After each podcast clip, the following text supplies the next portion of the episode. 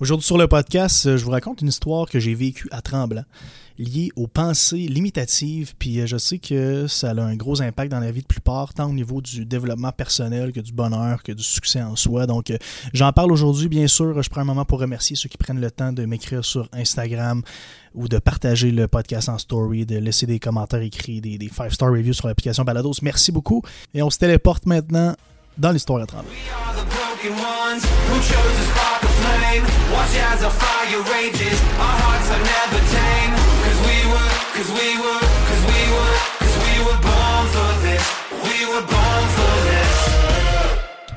Donc, une autre de mes euh, fameuses mésaventures qui m'a euh, ouvert les yeux sur un sujet, puis euh, j'ai trouvé ça intéressant de le vivre parce que ça m'a profondément choqué.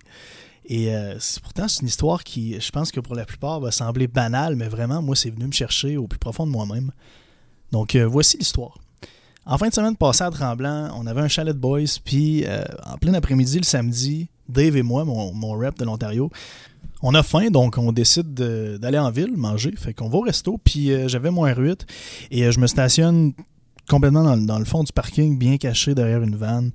c'est pas le genre d'auto que tu mets en plein milieu d'un stationnement pour par peur de te faire frapper une porte ou de te faire accrocher. Fait que je me mets vraiment loin, puis j'étais bien caché. Anyway, on va mange au restaurant, puis une heure plus tard, on revient à l'auto pour retourner au chalet. Et en revenant dans le parking, il y a trois, il y a trois jeunes autour de l'auto qui faisaient rien de mal, juste regarder l'auto. Puis euh, je pense qu'ils la trouvaient bien belle. Puis ils étaient avec, euh, avec leurs parents qui étaient vraiment pas loin. Puis en arrivant, le, père fait comme hey, faites-en pas, ils ont pas touché l'auto. Non, non, c'est super chill, tu sais. Les gars, euh, clairement, ils étaient juste en admiration avec le véhicule, puis c'est bien correct.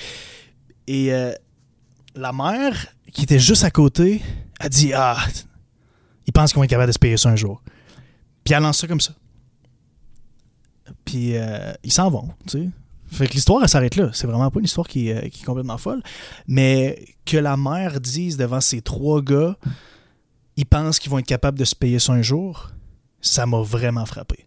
Parce que ça m'a juste démontré la chance que j'ai eue, moi, de venir d'un endroit, malgré qu'on n'avait pas les ressources financières, etc. Tu sais, je viens de, la, de, Percy en Gaspésie. C'est probablement un des endroits en Gaspésie où le taux de chômage est plus haut. Vous comprendrez que la, moyenne salariale, euh, la moyenne d'un ménage est, vraiment à fait pitié. Là, puis, euh, c'est pas un endroit où les gens sont riches. Là, j'ai, j'ai pas eu le câble euh, avant mon secondaire 3. Euh, j'ai pas eu l'Internet haute vitesse euh, tout au long de mon secondaire avant que je quitte la maison. Donc, euh, sais, ça, on n'a pas, on pas vécu dans la luxure, loin de là. Mais jamais, jamais mes parents ont utilisé un langage limitatif comme ça. sais, jamais ils ont imposé des limitations parce que nous, on n'avait pas les ressources financières. Ça voulait pas dire que moi, j'allais pas être capable d'en avoir plus tard. Puis ça, ça m'a ouvert les yeux sur la chance que j'ai eue d'être entouré de ce genre de personnes-là. Puis je suis sûr qu'il y en a parmi vous qui sont entourés de personnes qui les supportent pas, qui les comprennent pas, qui ont des visions différentes. Euh, tu sais, clairement, la, mère qui a lancé ça dans les airs, pour elle, c'est banal. Probablement que c'était pas une offense envers ses enfants. Au contraire, je pense que le fait qu'elle dise Ah, je pense qu'ils pensent qu'ils vont être capables de, de, de, afford ça, c'était des anglophones, excusez, j'ai perdu ma phrase, mais qu'ils vont être capables de se payer ça plus tard, excusez-moi. Clairement, pour elle, c'était complètement banal de dire ça. Puis c'était pas contre ses enfants. Au contraire, c'était pour elle un langage qui est tout à fait standard parce qu'elle n'est pas capable de se le payer. Donc, elle sera sûrement jamais capable de se le payer. Puis elle se dit si moi je suis pas capable, par défaut, elle doit se dire que ses enfants seront pas capables d'en faire plus qu'elle. Puis je trouve ça vraiment fascinant. Puis euh, si, vous êtes entouré de personnes comme ça, ça va être important de vous détacher d'eux. Pas, pas, de, pas de couper les ponts avec ces personnes-là nécessairement. Euh, à moins qu'ils soient ultra toxiques dans, dans, votre vie, ces personnes-là. Mais si jamais vous vous rendez compte qu'il y a des personnes comme ça autour de vous qui vous jugent ou qui jugent vos objectifs ou, les buts que vous voulez atteindre dans votre vie à travers leurs lunettes de la vie à eux, ça serait important que vous mettiez des, boucliers là, au niveau de, de votre cerveau, à savoir qu'est-ce que vous laissez entrer comme information ou, pas là, quand ils disent des choses comme ça. Dans le monde des suppléments, nous, quand on rencontrait des, des, manufacturiers au début pour Believe, puis je racontais euh, notre mission, puis à quel point ça me tenait à cœur. Je me souviens à un moment donné, euh, un manufacturier que j'ai rencontré sur la rive sud, je n'aimerais pas de nom bien sûr, euh, il m'a dit honnêtement, ton histoire de test, c'est complètement con. Le client, la seule chose qu'il cherche, c'est un prix cheap puis un goût, un goût qui goûte bon. Fait ton histoire de test, ça va complètement à l'encontre de ça parce que ton prix va être plus élevé puis ton produit ne pourra pas goûter aussi bon parce que tu ne t'ajoutes pas de sucre dedans ou tu remplaces pas des ingrédients actifs par, du maltodextrine. Fait euh, à travers ces lunettes de la vie à lui, ma mission faisait aucun sens puis je comprends son point. Mais à travers la vision que j'avais pour moi-même, puis à travers la vision que j'avais pour ma vie à moi, puis de, vouloir amener une industrie à un autre niveau, ben ça faisait pas de sens. Mais jamais j'ai laissé qu'est-ce que lui m'a dit impacter comment moi je me sentais par rapport à ce que je voulais faire, parce que je savais qu'on a des, lunettes de la vie différentes, on a des valeurs différentes, on a des objectifs différents. Donc c'est la même chose avec les personnes autour de vous. Je pense que c'est vraiment important d'identifier qui autour de vous a le potentiel de d'amener un niveau de toxicité au niveau de, votre esprit. Je pense que c'est vraiment, vraiment important de le reconnaître. Puis de se dire, OK, mais ben, si ma mère, pendant un souper, me dit que faire du coaching en ligne, c'est con, ben je me laisserai pas atteindre par ça. Tu sais, votre mère, là je lance un exemple, mais votre, votre mère n'a pas vécu dans cette ère-là, elle n'a aucune idée de à quel point ça peut être, ça peut être profitable, à quel point c'est plus facile de communiquer avec les clients, à quel point la connexion humaine est encore là, etc. etc. Donc, c'est vraiment de toujours juger l'opinion de l'autre personne. Tu sais, Sidney Crosby, si, si, admettons, il part à une game random, Sidney Crosby en deux contre un, puis décide de faire une passe à la place de prendre le shot quand il aurait, dû prendre le shot, admettons, selon les analystes. Je suis pas sûr que quand il arrive chez lui, il ouvre la télé à, TSN pour, voir ce que les analystes ont dit sur ce play-là.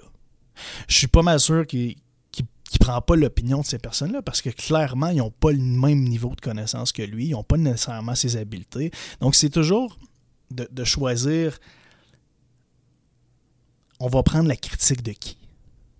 Tu sais, je suis sûr que si Wayne Gretzky dit quelque chose à Crosby sur ce play-là, il va peut-être se poser des questions, puis va sûrement prendre son opinion en considération, puis là avoir une discussion. Donc, c'est toujours de, de, choisir, on va prendre l'opinion de qui. Je pense que c'est très, très important parce qu'il ne faut pas oublier que les seules limitations qu'on a dans la vie, c'est celles qu'on décide de s'imposer. Et celles qu'on accepte que les autres imposent autour de nous. Donc, qu'est-ce que je pense qu'on devrait tous faire? C'est faire un petit exercice maison, puis en trois étapes, voir si on est entouré de personnes limitatives qui font en sorte qu'on est pris toujours à la ligne de départ.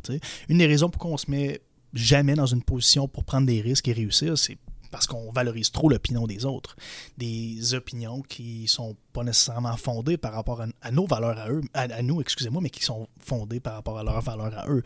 Euh, si on veut être heureux dans la vie, il faut falloir, faut, faut, faut prendre action, par rapport à nos buts. Puis euh, c'est la seule façon de s'épanouir, je crois. Puis, d'être heureux, c'est de faire les choses qu'on aime.